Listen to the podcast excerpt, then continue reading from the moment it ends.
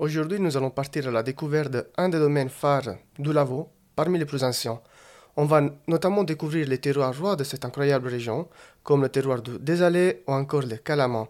Pour ce premier entretien du Vent d'Alver, nous sommes heureux d'ouvrir notre micro à Blaise Debout, vigneron engagé à Épaisse. Bonjour Blaise. Eh, bonjour Domenico. Donc aujourd'hui nous sommes ici pour notre premier euh, épisode. Nous sommes vraiment ravis d'être ici à Épaisse euh, à ton domaine. Au programme, il y aura un échange plus ou moins en trois parties, on peut dire.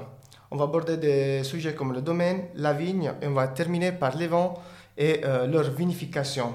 Mais tout d'abord, j'aimerais bien que tu te présentes, s'il te plaît. Ah, avec plaisir. Alors, Blaise Dubout, je suis vigneron à Épaisse. Euh, je vinifie maintenant euh, le domaine depuis 1988. J'ai fait une conversion à la viticulture biologique à partir de 1999, palier par palier en fait, et aujourd'hui on est certifié en culture biologique sur l'ensemble du domaine. Euh,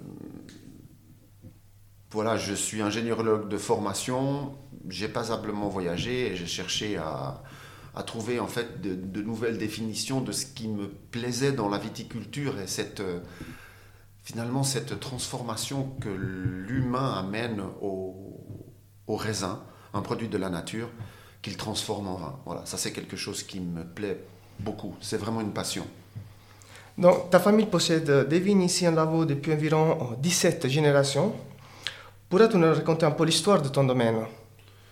Oui, alors ça c'est, ça c'est quelque chose d'assez incroyable. 17 générations, ça fait environ 600, 600 ans. 1453, euh, c'est la date euh, officielle. Les Dubout sont ici à Lavaux. Hein. Il y a plusieurs familles, évidemment. On est encore huit euh, familles vigneronnes dans, dans, le village, en fait, dans plusieurs villages à Lavaux. Voilà, ça c'est quelque chose d'assez particulier. C'est vrai qu'on est enraciné dans ce vignoble. c'est vrai que le fait de se balader dans des vignes où tu sais que ton père, ton grand-père, ton arrière-grand-père, etc., était là et a fait quelque chose. Euh, tu as l'impression qu'ils sont là avec toi, en train de, de t'aider, de te donner des conseils. De... Tu, peux toujours faire appel à, quelque part à l'histoire. Oui, c'est intéressant, c'est quelque chose de particulier. Après, dans tout ça, il ne faut pas non plus euh, exagérer. Tu es un élément qui fait partie d'un tout. D'un système. Voilà, exactement. Donc je crois que c'est important de savoir ce que tu fais toi à ce moment précis. Ok, ouais, je vois. Si, si on essaie de se focaliser sur le passé plus ou moins proche, comment tu as vécu ton enfance ici dans ce cadre vigneron, dans ce village? Et j'imagine que les choses ont beaucoup changé depuis le temps. Pourrais-tu un peu nous parler des dernières évolutions? Alors c'est vrai que si on prend ces dernières années, il y a beaucoup de choses qui changent. Hein. Ça va très très vite. On, le voit dans tous les domaines. Hein. On est d'accord. Qu'on soit dans, dans, l'agriculture ou, ou, dans l'industrie, on voit bien que les choses bougent à une vitesse folle. Il y a une, meilleure prise de conscience, je pense, de la réalité de l'écologie. Ça, c'est la première chose qui se passe. Euh, c'est quelque chose que je vois depuis petit jusqu'à aujourd'hui. Les choses ont bien bougé. Euh, on se considère plus, on fait plus attention à qui nous sommes, les humains en train de travailler la terre. La prise de conscience, elle n'est pas finie, hein. on est bien d'accord, il y a encore du travail. Mais on sent qu'il y a quelque chose qui est en train de se passer, chacun fait un peu à son rythme, je pense que c'est bien. Je, souhaite vraiment de, tout mon cœur que les vignerons et les vignerons parlent entre eux. Pour moi, ça, c'est le plus important aujourd'hui. Tu vois ce que je veux dire? Oui. Je crois que ça, c'est quelque chose de fondamental, parce qu'autrement, alors on a, euh, si on travaille chacun de son côté, la solidarité et, la mise en commun de plusieurs, euh, comment on pourrait dire ça, euh, de, tout ce qui nous entoure, en fait, de la compréhension des choses. Sans, quand on échange, on est beaucoup plus capable de, réagir, ensemble. Voilà. Et depuis petit, ben, chez, moi, ça a été un, grand-père qui était là avec moi quand j'étais petit. J'allais faire les vendanges, etc., qui, qui était avec moi. On s'occupait de de regarder les vignes et tout. Puis il, me parlait, mon père, bon, travaillait, etc. Moi, j'allais aussi, euh, depuis tout petit, faire des travaux avec mm. eux. Donc j'ai eu les deux euh, avec leur conception de la, de la, terre, et du respect de, de, la vigne. Ça, c'est quelque chose qu'ils m'ont véritablement donné. J'ai beaucoup apprécié les avoir à, mes côtés et pouvoir échanger avec eux. mais aussi avec euh, ma mère et ma grand-mère, si tu veux, si on reprend cet aspect-là des choses, qui avaient leur vision un petit peu en dehors du milieu euh, très masculin euh, de la vigne et du vin. C'est quelque chose qui change. Ça aussi, tu me poses la question, qu'est-ce qui évolue? Ben voilà aussi si tu veux, ces, ces, deux femmes étaient peut-être un petit peu plus discrètes, en tout cas pour ma grand-mère, toujours en donnant ses, idées précises. Mais hein. plus en arrière-plan peut-être, voilà. entre guillemets. J'ai vu que ma mère arrivait plus, et aujourd'hui, tu vois, les, les, femmes reprennent des domaines, et ça, c'est très encourageant de savoir que c'est pas un, un, un, métier d'homme uniquement. Voilà. Il y a des machos là-dedans, ça c'est sûr, mais les femmes arrivent enfin, et ça c'est quelque chose de très agréable parce qu'elles ont envie de partager, peut-être plus que le... Certains non. Voilà. Et ça, ça fait plaisir. Comme euh, tu as dit, tu as reconverti le domaine en 1999, en 1999. J'ai commencé. J'ai commencé, la reconversion, pardon. Oui. oui. Mais qu'est-ce qui t'a poussé à cette reconversion bio? Parce qu'avant, comment tu as travaillé avant la reconversion bio et comment tu as travaillé après? Et pour quelles raisons tu as fait le pas en fait? En fait, si tu veux, c'est plusieurs choses qui ont été euh, mises ensemble. Euh, une prise de conscience personnelle par rapport à ce que tu vois et le fait que on t'explique que les produits chimiques euh, sont quand même dangereux, faut faire attention, faudrait pas faire ci, pas faire ça, faudrait pas les mélanger. Puis tu te dis mais attends, qu'est-ce que c'est? Alors Qu'est-ce qu'on utilise ça? Mes études m'ont permis de mieux comprendre et de mieux connaître euh, quelles étaient ces matières actives. et puis, quelque part, n'oublions pas que dans ces années-là, depuis 1999, euh, il y a une mise en place de la production intégrée. Et on a travaillé avec euh, plusieurs vignerons dans le canton de Vaud à mettre la PI, hein, comme on l'appelait, la production intégrée. Et là, on a eu des échanges très constructifs avec euh, toute une série de personnes et de vignerons, mais des vignerons qui sont sur le terrain, qui sont dans les vignes, qui ont l'habitude de, travailler, tu vois. Pas, pas forcément les, des œnologues qui sont plus à la vente. Et, ça, le partage dans les, dans les groupes de Viti Plus, ça s'est appelé comme ça, ça a été pour moi très formateur parce qu'on a compris certaines choses ensemble. Et là, on a mis en place. Et ma volonté, quelque part, dans le suivi de ce travail qui, était, qui a été fait à, ce moment-là, là, j'ai eu le grand plaisir de travailler avec des gens comme Jean Dalel, Suardet, euh, Michel Cruchon, euh, voilà, des, des, personnes qui, qui, qui, ont des compréhensions, qui étaient aussi passionnées par leur métier, qui sont passionnées par leur métier, euh, amener toute une réflexion avec une série de, d'autres vignerons et, de, de, de, vigneronnes, peu encore de femmes à l'époque. Et, tout ça était pour moi une volonté dans la continuité. Finalement, ça m'a amené à, comprendre en fait ce que j'avais envie. Parce que pour finir tes, tes études, en ton bachelor en énologie, effectivement, il t'apprend, si on peut dire, en, gros, voilà, à utiliser certains produits, ou il t'apprend pas à utiliser certains produits, mais plutôt un style d'agriculture que c'est pas celle que tu pratiques aujourd'hui. Absolument. Il remet pas en question cette agriculture, entre guillemets, euh, de l'agroalimentaire, de la semi-industrialisation et de l'utilisation jusqu'au bout des, des produits de synthèse ma volonté qui s'est forgée au fil des temps, comme tu me posais la question, c'était de dire, moi, je ne veux pas qu'on puisse imaginer qu'il y a des résidus de produits chimiques de synthèse dans mes vins. Ça, c'est quelque chose que je ne pouvais pas. Comment tu peux parler du terroir si tu balances des sels chimiques, d'herbicides, de, machin, etc. Ça, c'est pas possible pour moi.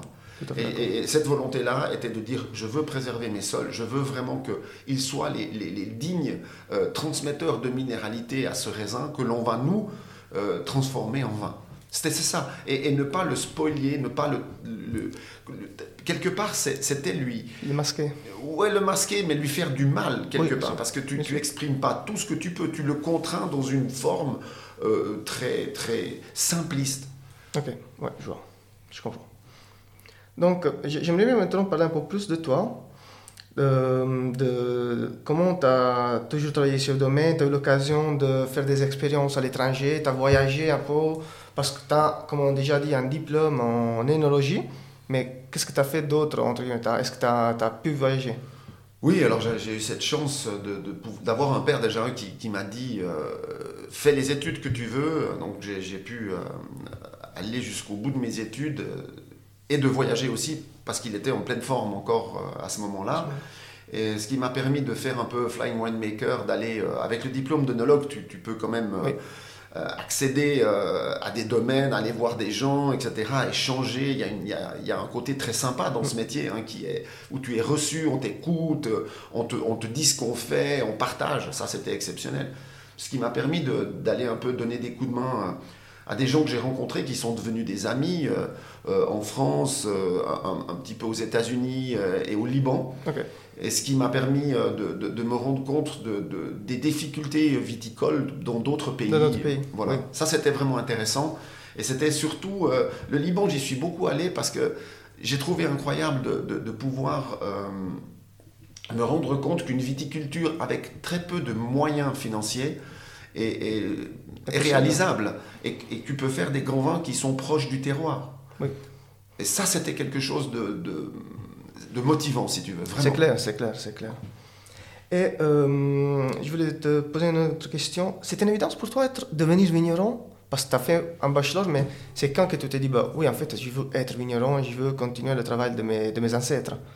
En fait, si tu veux, euh, après la, la maturité, euh, la maturité fédérale, j'ai su aller à l'université à Lausanne. Et puis là, je me suis rendu compte que c'était pas vraiment euh, pour moi, dans le sens où juste l'aspect académique, théorique. Euh, mon père m'encourageait à faire des études. Après, j'ai cherché un petit peu une, autre voie en me disant que j'avais envie de rester sur le domaine, mais je voulais me former pour avoir une ouverture d'esprit suffisante. Voilà. Et puis j'ai voulu partir aux États-Unis euh, étudier, ça, ça, s'ouvrait, euh, ça, allait être possible.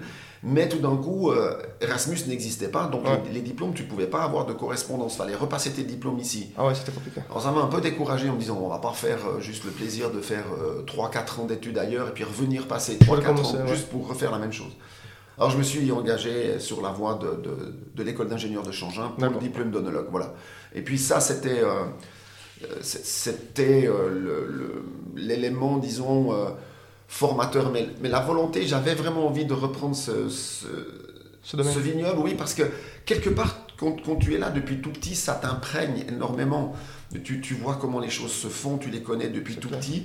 Tu as une identification à cela. En tout cas, à ce moment-là. Peut-être qu'aujourd'hui, c'est différent. L'identification, tu, tu l'as plus par des médias, qu'ils soient sociaux, culturels ou autres ça change un peu. Tu vois, on a l'impression que les choses sont faciles, simples. Alors, je suis encore d'une génération où tu avais les exemples, tes parents étaient les exemples. Oui, Aujourd'hui, j'ai l'impression que c'est plus le cas.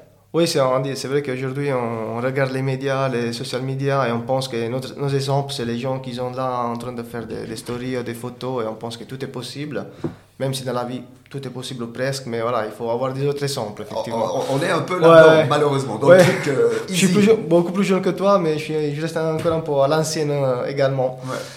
Donc, euh, tu as repris le domaine en 2010, sauf erreur. C'est ça. Voilà. Comment s'est passée la, la, transition entre ton père Vincent et toi? Alors on avait déjà été associés avant, oui, avant 2010. Donc voilà, j'ai commencé à vinifier en 1988, ça c'est mon premier millésime. Après je les ai euh, tous vinifiés évidemment. Euh, mon père m'a lâché les rênes complètement. On a fait un premier millésime 88 qui est très particulier parce qu'il était euh, sans SO2, non chaptalisé, qui était un truc fou du premier coup. Aujourd'hui, c'est absolument incroyable de le déguster, ce vin, ça, ça me rappelle des bons souvenirs. et quelque part, si tu veux, cette, cette transition s'est bien passée parce que mon père s'est vraiment mis à un second plan. Un second plan, oui. Et il m'a vraiment laissé faire et prendre les décisions. Donc ça, je dois dire que c'est très agréable parce que j'imagine que si tu as un père qui est toujours derrière toi puis qui te laisse pas faire, on fait pas comme ça, tu vois, exactement. Tu n'as pas liberté d'expression pour finir tout, tout, tout, Alors là, j'ai eu, euh, j'ai vraiment une, grande liberté et puis on a adapté le, vignoble, on a changé des choses, etc. Euh, voilà, et puis on est arrivé dans une dans quelque chose que j'assumais complètement puisque c'est moi qui le décidais. Alors d'abord associé avec mon père et puis reprise euh, totale en, 2010. Et puis euh, malheureusement mon père est décédé relativement proche de ces 2010 là après. Euh, donc on n'a pas tout vu. Il a vu la, la transformation à la culture biologique. Euh, et là, il en était très content parce qu'il était convaincu que sa maladie venait probablement des, des produits chimiques qu'il a utilisés. Parce que donc effectivement, malheureusement, malheureusement, voilà, ton père à l'époque, il a quand même utilisé des produits de chimiques, voilà, de synthèse. Il a, il a pratiqué une agriculture voilà conventionnelle, si on peut dire.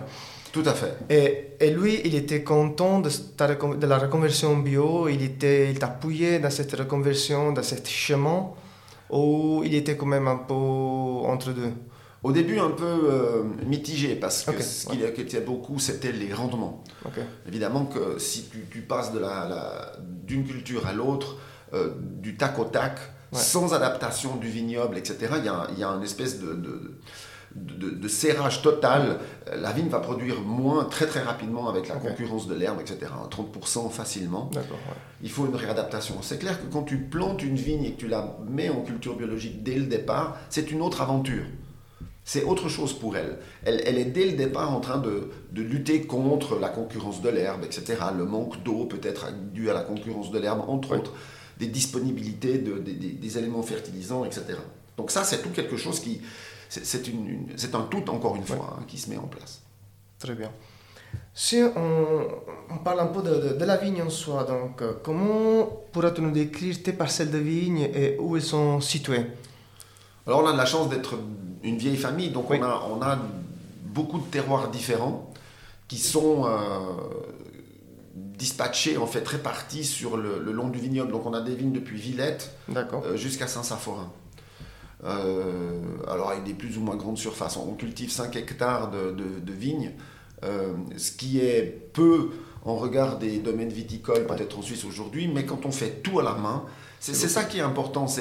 Notre viticulture, c'est pas seulement les vendanges qu'on fait à la main, c'est toute la viticulture qui est faite à la main. De A à Z. De A à Z, de, de, de tout euh, les travaux. Il n'y a pas de mécanisation possible. C'est des petites mécanisations, c'est des machines derrière lesquelles tu marches.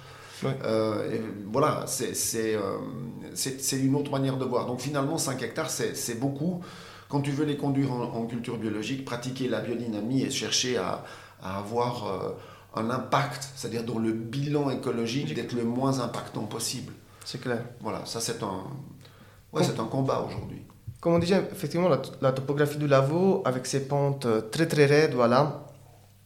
Comment tu pourrais te expliquer plutôt, pardon, un peu les avantages et les challenges que euh, le terrain amène mhm. Alors, très clairement, le, vignoble de, de, Lavaux, avec euh, le travail qui a été fait par les cisterciens, c'est la création de ces murs de vigne. On parle de 10 000 parcelles, 400 km de murs.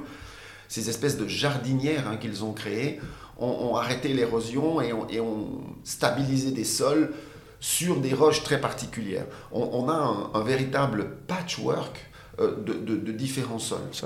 On les voit par exemple derrière nous, dans la pièce où on est assise, là, y a, on a les les, cinq terroirs euh, vraiment très différents de notre vignoble, euh, avec des sols très, très légers, sablonneux, graveleux, euh, sans calcaire, ce qui est très rare à Lavaux, en, en, passant jusqu'à des sols comme dans le Désalais par exemple, très calcaires, avec beaucoup d'argile, sur des grès, avec de temps en temps que 80 cm de, de, de, sol en réalité. Donc ça c'est quelque chose d'incroyable, d'avoir autant de sols différents dans un seul endroit c'est peut-être ce qui est très intéressant pour le chasselas. Notre cépage phare, il est d'ici le chasselas. Il est de l'arc lémanique.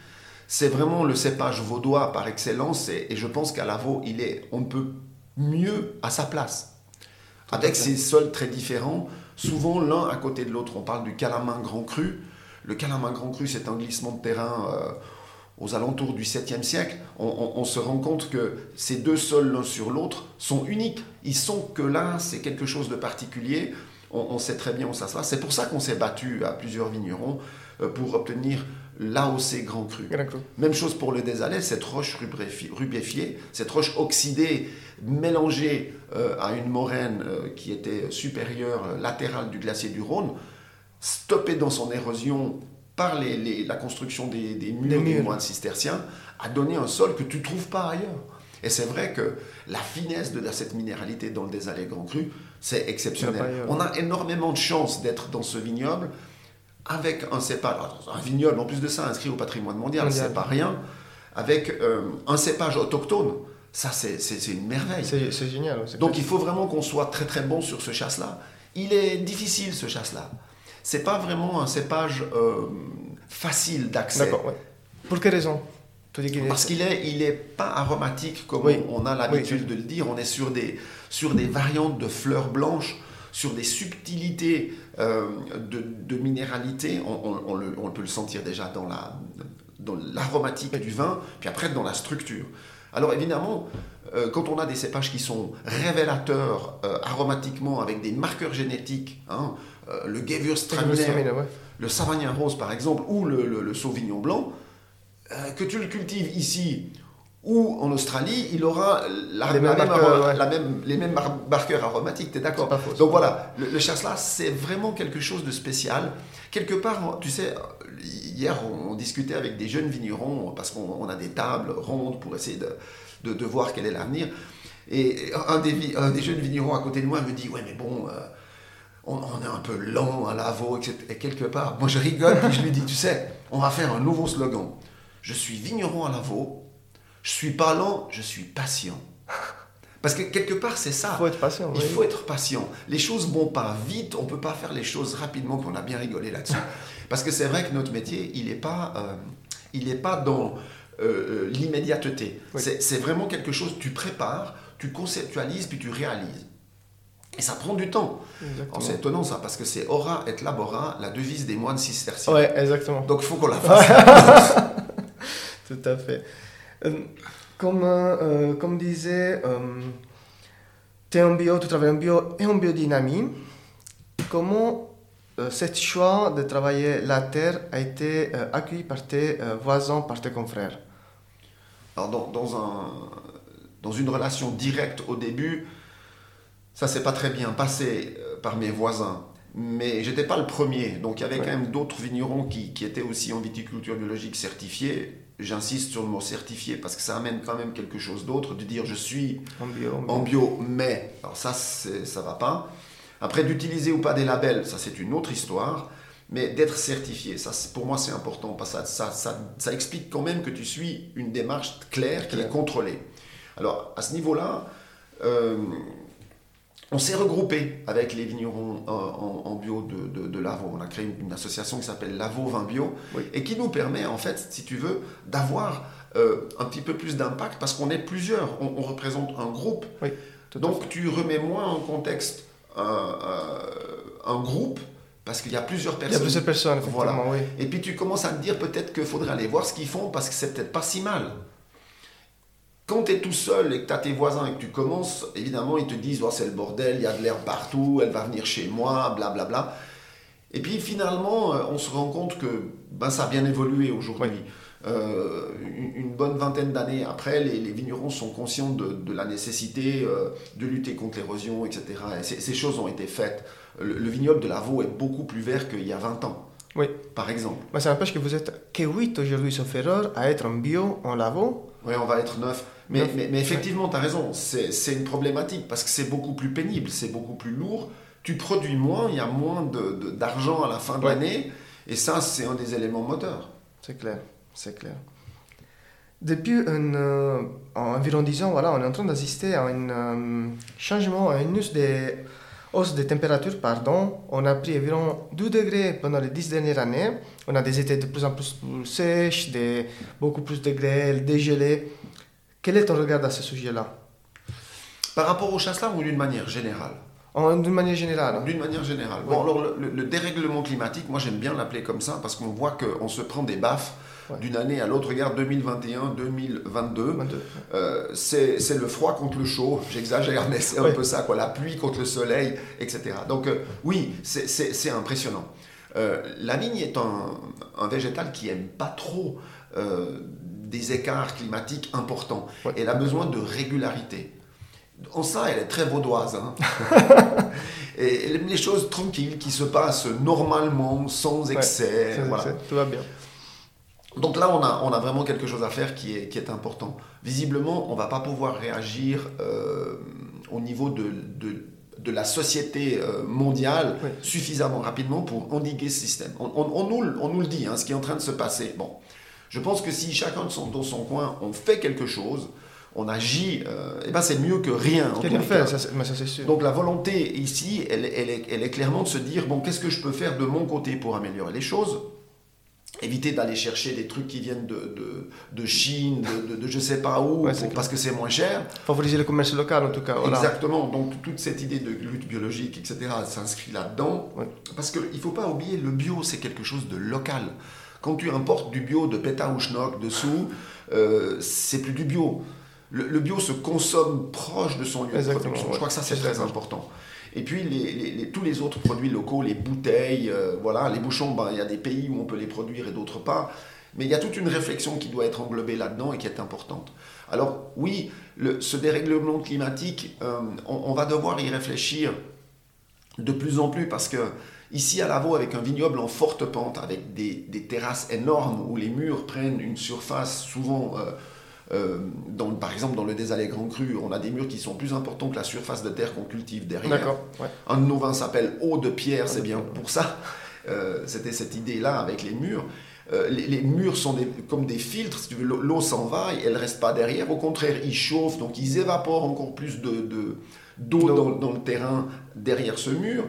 ça, provoque des, des, histoires de statique pas, pas tristes hein, dans, dans, la dynamique donc nos sols, par exemple, là, ne, retiennent pas beaucoup d'eau. Certes, des roches peuvent relarguer une molasse, certains schistes, euh, certains, hein, pas, tous, peuvent relarguer un peu de l'eau, mais on va avoir un problème euh, hydrologique. À, terme, euh, l'irrigation, faudra peut-être y réfléchir. J'aimerais prendre le, euh, un, virage un petit peu différent et m'occuper un petit peu plus de ce que l'on peut faire avec la boîte à outils végétale, avec euh, euh, les plants de vigne, les, sélections dans le chasselin, l'adaptation avec les porte-greffes, etc.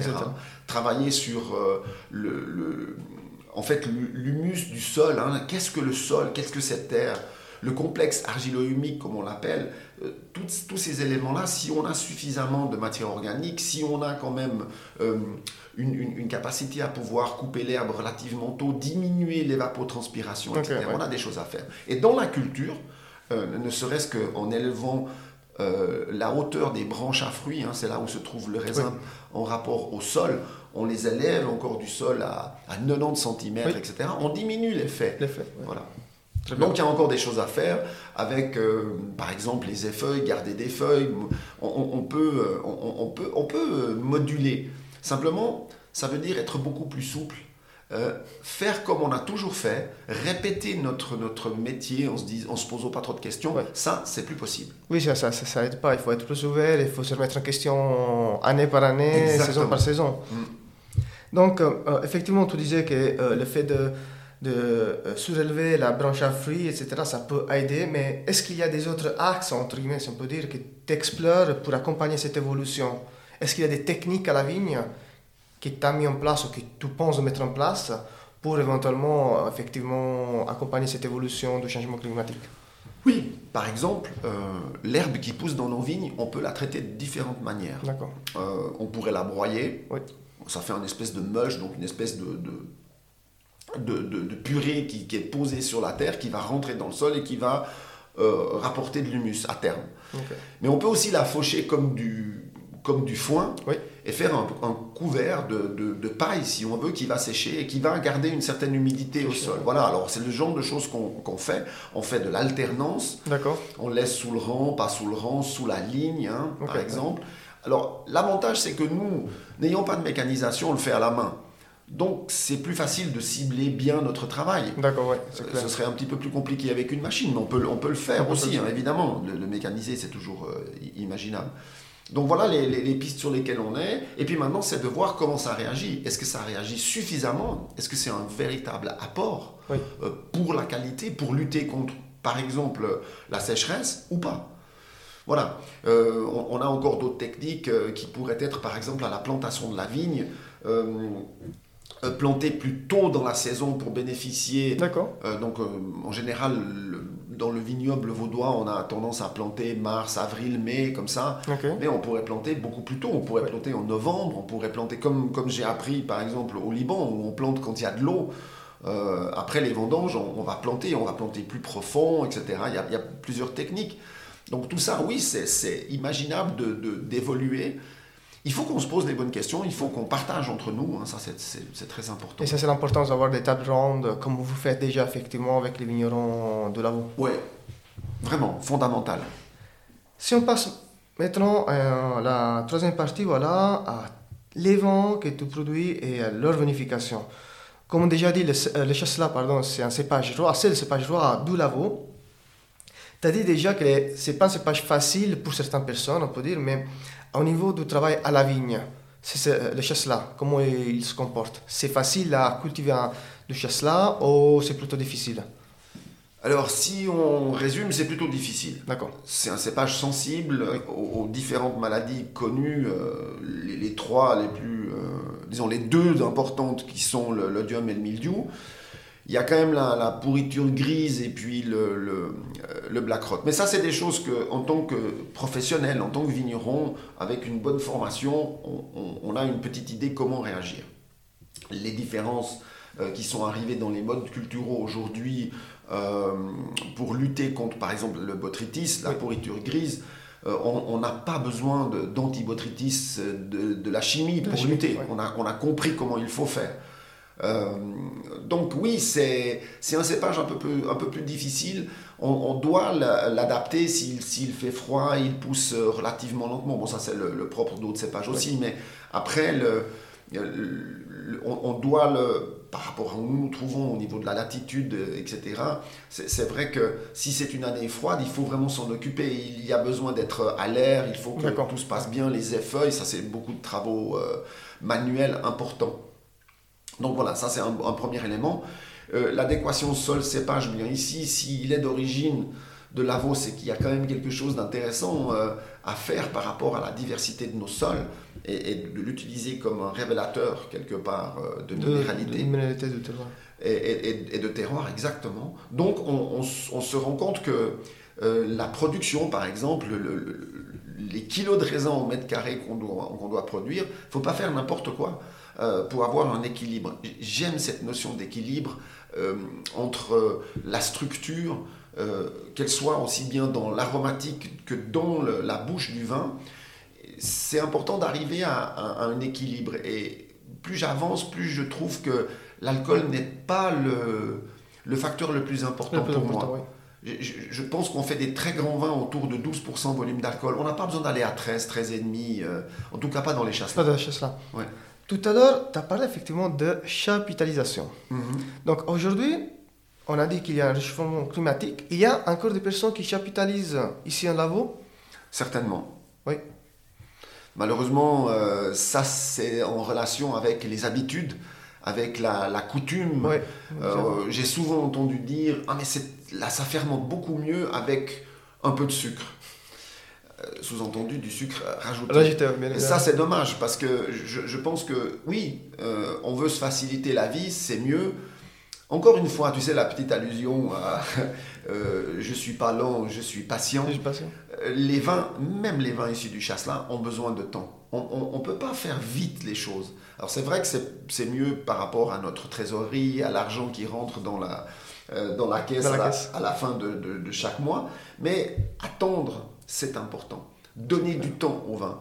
Le vin se bonifie, hein, on le sait tous. Euh, mais quand on le fait aussi dans sa, dans sa partie d'élevage, avant qu'on décide, ah voilà, le vin est prêt, je vais le mettre en bouteille, qui est un peu la, la dernière partie de notre travail, avant de le, le, confier à nos clients et à nos amis qui vont le boire. Et là, ça, c'est important pour moi. C'est de me dire, euh, prends le temps de faire ce travail jusqu'au bout. Euh, passion. Donc, on n'a pas besoin d'accélérer les choses.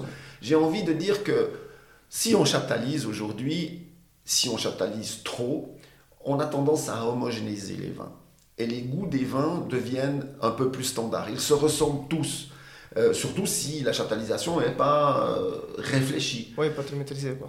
Voilà. Euh, donc c'est important de, d'avoir ça dans la conscience. Hein. On, on, a parlé effectivement de vinification, de chaptalisation. Quelle est ton approche? À la vinification À la vinification À la vinification, oui. Alors, pour, moi, vraiment, c'est de modifier le moins possible ce que la nature a fait et ce que le terroir a donné. D'accord. Donc, euh, j'ai plutôt tendance à être très peu interventionniste euh, dans les vinifications des chasses là. c'est-à-dire de, tout jouer sur la, pureté de, du parcellaire, c'est-à-dire que le, sol qui est celui de Villette, on va le mettre de côté, on va même voir s'il y a des différences pour les mieux les comprendre, pour les assembler éventuellement, pour restructurer. Et puis les autres, que, autres vins que nous avons qui sont des parcellaires dans les désalais ou le calamain, évidemment, c'est jouer cette, cette excellence de la pureté, c'est d'être le plus proche de ça, d'éviter de, certaines pratiques œnologiques qui, qui, ont fait des, des émules pendant des années en, par rapport pour les fermentations. Par, par exemple, hein, la fermentation malolactique, euh, il y a des choses qui, qui, à mon avis, ne devraient pas être d'ensemencer avec le vin qui a démarré si c'est un autre vin. Non, on, peut, on peut prendre le temps. C'est plus dangereux. C'est ça, ça, prend plus de temps. Mais quelque part, de jouer l'authenticité, euh, c'est payant. D'accord. Toutes tes chasses-là, pardon, ils sont unifiées de la même façon. Donc, tu as plusieurs chasses-là, on a dit, on a le Villette. Épaisse, épaisse Grand Cru, Grand Cru des et des Grand Cru. Donc, sur les quatre chasses-là, la vinification, c'est la même ou tu changes de vinification par rapport à la parcelle, au sol, euh, à la matière première tout simplement Alors, je vais avoir deux réponses. Par rapport au sol et à la provenance, je ne fais pas de changement. Mais par rapport à la matière première, si tout d'un coup, une année, il y avait quelque chose de particulier, on, va réfléchir et, adapter. Je n'ai pas un protocole fixe, rigide. non, ça c'est important. Euh, donc oui, c'est la même chose pour tout le monde, quelque part mais c'est pas réducteur pour moi, c'est au contraire positif. On essaye de, euh, en fait, de, de, permettre à cette particularité d'exceller, d'être au, au, centre de notre, euh, comment dire, de notre volonté de, de, de, vinifier le plus pur possible. mais moi, je pense que beaucoup de vignerons et de vignerons partagent cet avis. Ce C'est pas toujours évident à, à, respecter pour différentes conditions, mais pour moi, c'est important. Après, euh, on peut avoir envie de faire une vinification spéciale une année. C'est clair. Alors là, on le sort du lot et on fait quelque chose en, le nommant, en le dénommant à, côté. Vinification sur lit, 24 mois d'élevage, etc. Et on, indique les choses. Voilà. ça, c'est aussi pour se faire plaisir. C'est clair, c'est clair. Il faut tester, il faut essayer de faire autre chose. voilà, pour pas être dans une monotonie non plus, hein, où, on, fait que répéter. Alors euh, oui, ça c'est intéressant. C'est ce qui est génial dans notre métier, c'est que euh, on peut faire toutes les années des choses différentes pour finir, si on veut. Absolument. Mais d'avoir une ligne et puis de, de, respecter le terroir, je pense que ça, c'est une volonté que dans le chasse-là, j'ai envie de conserver. Ça, c'est hmm, sûr. D'accord. Sinon, au niveau des rouges, qu'est-ce que tu que as comme. Euh, comme cépage Alors, euh, évidemment, ici à l'avant, on a le blanc Robert, j'ai envie de dire, euh, évidemment, euh, qui, qui, est quand même ce biotype de gamay très particulier. C'est une sélection massale. On, nous le reproche un petit peu parce qu'elle est, là, elle est un peu dégénérée. C'est très particulier. On est en train de faire un travail là-dessus, justement, pour, pour tout mettre de notre côté, pour qu'elle reste. On a vu qu'elle résistait bien aux, oui, aux, problématiques qu'on a eues d'odium et de mildiou il se défend bien, il, est, il, a un capital euh, pluriel quelque part. Ça, c'est vraiment intéressant, génétique donc.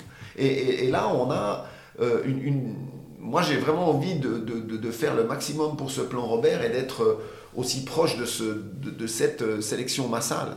Maintenant, c'est vrai que c'est un, c'est un gamet assez particulier. Il est comme tous les gamets producteurs, donc il faut, il faut faire attention, il ne faut pas trop le laisser produire. Euh, cette année, par exemple, euh, en 2022, on va devoir couper un paquet de raisins parce que la sortie est, elle, est magnifique. Mais il faut euh, régler un peu le rendement. Quoi. Ah oui, vraiment. donc ça, en matière de rouge, ça c'est quelque chose qui m'intéresse. Aujourd'hui, avec le comité du plan Robert, de l'association qui le protège, puisque c'est le seul vin en Europe qui soit certifié dans la traçabilité. Hein. D'accord. il, est certifié par l'OIC, c'est quand même pas rien. C'est une démarche importante. Alors évidemment, elle ne plaît pas à tout le monde, elle elle est contraignante, ça c'est sûr. Mais là, on garantit une authenticité dans le 100% pur. Et ce goût, cette particularité, hein, c'est vraiment quelque chose qui est mis en, exergue là, dans cette association. Avec cette fachetta qui donne la différence. Après, on a euh, évidemment, j'ai envie de dire, un pinot noir. Mais là, on est en train de se rendre compte que ce pinot noir, il est plus tellement adapté avec le dérèglement climatique et le réchauffement. Euh, on commence à faire trop d'alcool, donc on n'est pas redescendu euh, en dessous de, de, 14 depuis longtemps. Donc ça commence à faire un petit peu peur, même si on peut structurer un vin dans l'élevage, etc., avec euh, de la grappe entière, de l'élevage en fût. Mais bon, on a un Divico.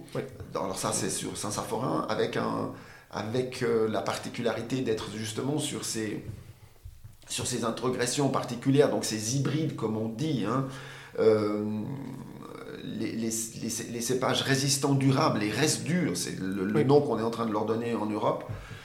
Euh, moi, ça, je trouve vraiment intéressant parce que c'est du vin. Même le fait d'avoir cette, ce genre pluriel, hein, puisqu'on n'a pas que Vitis vinifera. Oui, on a plusieurs. Voilà, on en a, on a en tout cinq, quand même, c'est impressionnant, jusqu'à cinq. Donc, on va voir comment ça se passe. Moi, j'ai beaucoup d'intérêt parce que je me dis qu'un cépage sur lequel on n'a plus besoin de faire de traitement, waouh, c'est quand, même un, quand même un plus. Après, il faut pouvoir s'identifier à ce vin. C'est clair. Ça, ça va être une autre histoire. Donc, on, on travaille avec euh, relativement. Euh, euh, bah de, quasiment depuis le début, j'ai envie de dire, avec Agroscope, avec qui on a mis une parcelle d'essai, et puis vinifié depuis 2007 à 2017, pardon, parce qu'avant c'était un peu compliqué, le, rendement en, culture biologique n'était pas super super, elle a eu de la peine à se mettre en place cette vigne, mais après le, le, Divico est un cépage quand même vigoureux, donc elle s'est bien posée, mais après plutôt 6 ans que, que 3 ans. Hein. D'accord. en tout cas, dans le sol dans lequel je l'ai mis. c'est clair, c'est clair. Voilà, qui est un, sol très drainant où il n'y a pas beaucoup d'eau, ça l'a bien stressé. Voilà, mais ça c'est quelque chose de particulier. Et puis après, on a une complantation de Cabernet Franc, Merlot et Syrah, un tiers de chaque euh, de ces euh, cépages en, matière de plomb. Mais évidemment, euh, bah, le Merlot produit plus que la Syrah qui produit plus que le Cabernet Franc, donc on n'a pas exactement un tiers de chaque raisin. Raisin, ouais. Voilà. Donc quelque chose d'un peu particulier que, qui est dans la famille depuis longtemps, puisqu'on on avait un assemblage dans, dans, un des allées rouges avec du gamay encore et du pinot noir et les trois cépages que je viens de citer. Mais là, j'ai enlevé le pinot noir et arrêté le gamay parce que dans les désalés, le gamay n'est plus à sa place, il, est, il mûrit trop vite. Et le pinot noir, maintenant, on est en train de s'en rendre compte aussi. Et c'est pas vrai. Et ça, c'est un peu embêtant. Donc euh, voilà, je, on, a des projets aussi, on est en train d'essayer d'autres choses. Euh, ça fait longtemps que je travaille, euh, depuis plus de 10 ans, de la mondeuse noire. D'accord. Mais je suis toujours pas content de. Ah ouais Ok. J'ai une idée très précise de ce que j'aimerais faire, mais j'y arrive pas. pas. pas J'y arrive pas. J'espère qu'on va. Que je, ouais, que c'est pour bientôt. Ça va finir pour le faire. Comme toutes les choses, euh, comme on disait avant, il faut être patient, il faut prendre le temps, c'est pas faire pour faire. Non, non, c'est ça. Donc, euh, t'as raison. C'est mieux de sortir avec un vin qui ressemble au vigneron, avec une pâte bien spécifique, mhm. plutôt que faire quelque chose juste pour le faire. Qu'est-ce que tu penses de mes natures? Des vins naturels, dites naturels, voilà. Alors j'ai envie de dire que, pour moi, d'abord, les vins nature sont une autre boisson. Ils ont tout à fait le droit d'exister. Mais pour moi, c'est une autre boisson. Le vin, comme l'humanité s'en est occupée depuis 8000 ans, c'est quelque chose dont on s'occupe, on laisse pas faire. Et je crois que l'histoire nous le démontre. Alors j'insiste sur cet élément-là. Par contre, ils ont le droit d'exister. Mais ne les comparons pas au vin. Oh. Je, crois que c'est important. Euh, c'est difficile pour l'humain hein, de ne pas comparer. De oui, oui, c'est vrai, c'est assez compliqué. Surtout pour les gens qui sont extrémistes. Voilà. Alors c'est le problème. Ça, pour... Nico, tu as, tout résumé. là, là, là c'est encore plus compliqué, malheureusement. Mais oui. Donc les vins nature, quelque part, si tu veux, je, je, je partage difficilement l'idée qu'un vin qui est aldéhyde, qui est acétique, qui a du méthanal, euh, de l'éthanal, etc., on te dise mais tu sens le terroir. Non, moi je ne sens plus le terroir. Donc euh, voilà, c'est un petit peu ça qui est gênant dans cette idée-là. Mais ils ont ils ont, oui, bien Ils ont, le droit d'exister. Il y a des gens, il y a un marché pour. C'est pas facile à faire. Chacun se fait plaisir après comme il veut. Absolument. on n'arrive pas à les, faire, à les, faire, chaque année. On n'arrive pas à les tenir en place. Euh, personnellement, j'ai essayé sur des rouges plutôt à faire ça.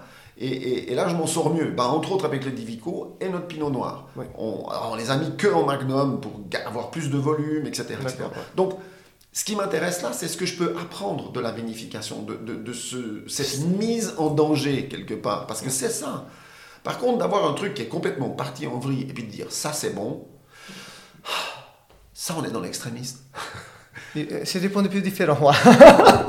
on peut dire comme ça, mais je suis tout à fait d'accord avec toi. C'est clair que boire vin avec des défauts euh, très marqués et dire qu'on ressemble au terroir, je suis d'accord avec toi que ce n'est pas possible. Après, à nouveau, on est tous euh, différents, on a tous des goûts différents et voilà, il y a des gens qui aiment ça et tant mieux pour eux. Sans problème. Donc, euh, si on veut résumer en quelques mots, qu'est-ce que c'est pour toi un grand vin? Un grand vin, c'est celui que je vais goûter demain. non, c'est, un grand vin pour moi, c'est celui qui te fait, qui te, qui te passe une émotion.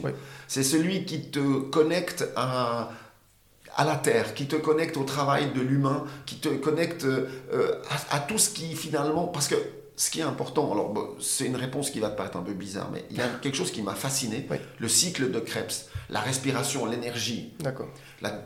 Tout est contenu dans ce cycle euh, euh, où, justement c'est comment on transforme, comment on fait de l'énergie dans une cellule quelque part. Je, résume un peu rapidement, mais et, et ça, finalement, le vin se exactement en référence à tout ça. Il, est une synthèse de, la vie, de nous. On a des racines, on, vit dans l'air, on le respire, on, prend le soleil, on, en a besoin. On a besoin de cette terre, on doit la, on, doit la respecter parce que parce qu'on est beaucoup trop sur cette planète et, il faut qu'on il faut qu'on ait cette connexion et ça pour moi c'est impressionnant parce que cette connexion là euh, ce rapport au vin nous relie finalement j'ai envie de dire quelque chose d'un peu gros comme ça, mais nous relie à l'humanité. Et le vin, euh, qu'est-ce qu'on serait euh, sans l'esprit du vin, Et j'aime, j'aime cette mémoire que le vin est un millésime, une année, c'est tout un processus qui s'est passé. Le vin a enregistré euh, ce, cette météo, les aléas climatiques évidemment, et, et, tout ce qui s'est passé pour toi. Et quand tu goûtes ce vin, tu partages quelque chose. Déjà toi, avec lui. Et puis après, si tu veux le faire avec d'autres ah, personnes, ça c'est génial. C'est d'abord le, vent, c'est d'abord le partage. Oui, c'est vraiment ça. C'est la chose la plus géniale d'Albon, on pourrait dire. Oui. Donc on arrive à la, à la fin de ce premier épisode. Je te remercie infiniment pour le temps que tu nous as dédié. Avec plaisir. Mais avant de te saluer, j'aimerais bien te poser encore deux questions. Mhm. Est-ce qu'il y a dans le monde du vent suisse un vigneron ou autre, quelqu'un que je dois absolument interviewer? Oh. Une seule personne. Une seule personne. Ah, si tu as plusieurs, tu peux me dire plusieurs. Tu te rends compte déjà euh, moi, moi, je me dirais, j'ai envie de te dire comme ça, il y a, y, a y a, une chouette équipe qui est réunie dans la mémoire des vins suisses, où, où, tu trouves des gens qui ont la passion du vin.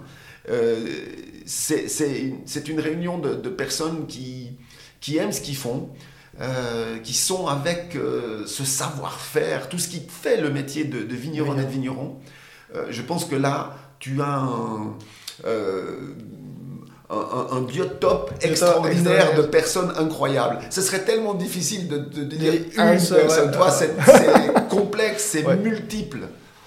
Et dernière question, est-ce que tu as un livre, que ce soit sur la vigne, sur le vent, ou même sur des autres sujets, qui te tient à cœur, à nous conseiller? Ah, Un livre. Euh, je, suis un, fou de l'encyclopédie empélographique via la Vermorel. D'accord. J'ai la chance d'en avoir une. Et, je la lis régulièrement parce que ce sont des gens qui ont écrit ça euh, à, la fin du 19e siècle, au début du 20e siècle, avec des moyens peut-être pas très scientifiques, plus empiriques, mais avec du savoir-faire. Savoir et ça, c'est quelque chose que je lis. Bon, alors c'est très particulier parce que c'est l'empélographie, la découverte des des, différents cépages, euh, mais avec plein d'anecdotes, plein de connexions euh, qui, sont euh, incroyables. Bon, il y a sept volumes, hein, donc c'est un gros C'est pas très, c'est pas un ouvrage de synthèse. C'est pas concentré, oui. Voilà. Mais, ça, permet de comprendre mieux le. Voilà, c'est un, un moi, c'est une encyclopédie que j'ai, que j'utilise tout le temps. Je, lis, je, me repose des questions sur les cépages, j'essaie de redécouvrir des choses pour, euh, pour mieux comprendre comment on les, on les assumait il y a quelques siècles, non, quelques dizaines d'années. Dizaines d'années. Voilà, ça c'est un peu ça. Très bien. Merci beaucoup, je te remercie infiniment. Merci encore pour ton temps et à la prochaine. Avec plaisir, Domenico. À bientôt. À bientôt. Avant de vous quitter, quelques petites informations. N'hésitez pas à nous contacter si vous êtes vigneron, caviste, énologue et vous voulez participer à notre podcast. N'hésitez pas également à parler du podcast autour de vous et laisser un commentaire et 5 étoiles sur Apple Podcast et Spotify. Suivez-nous également sur Instagram et LinkedIn pour découvrir les prochains épisodes du podcast.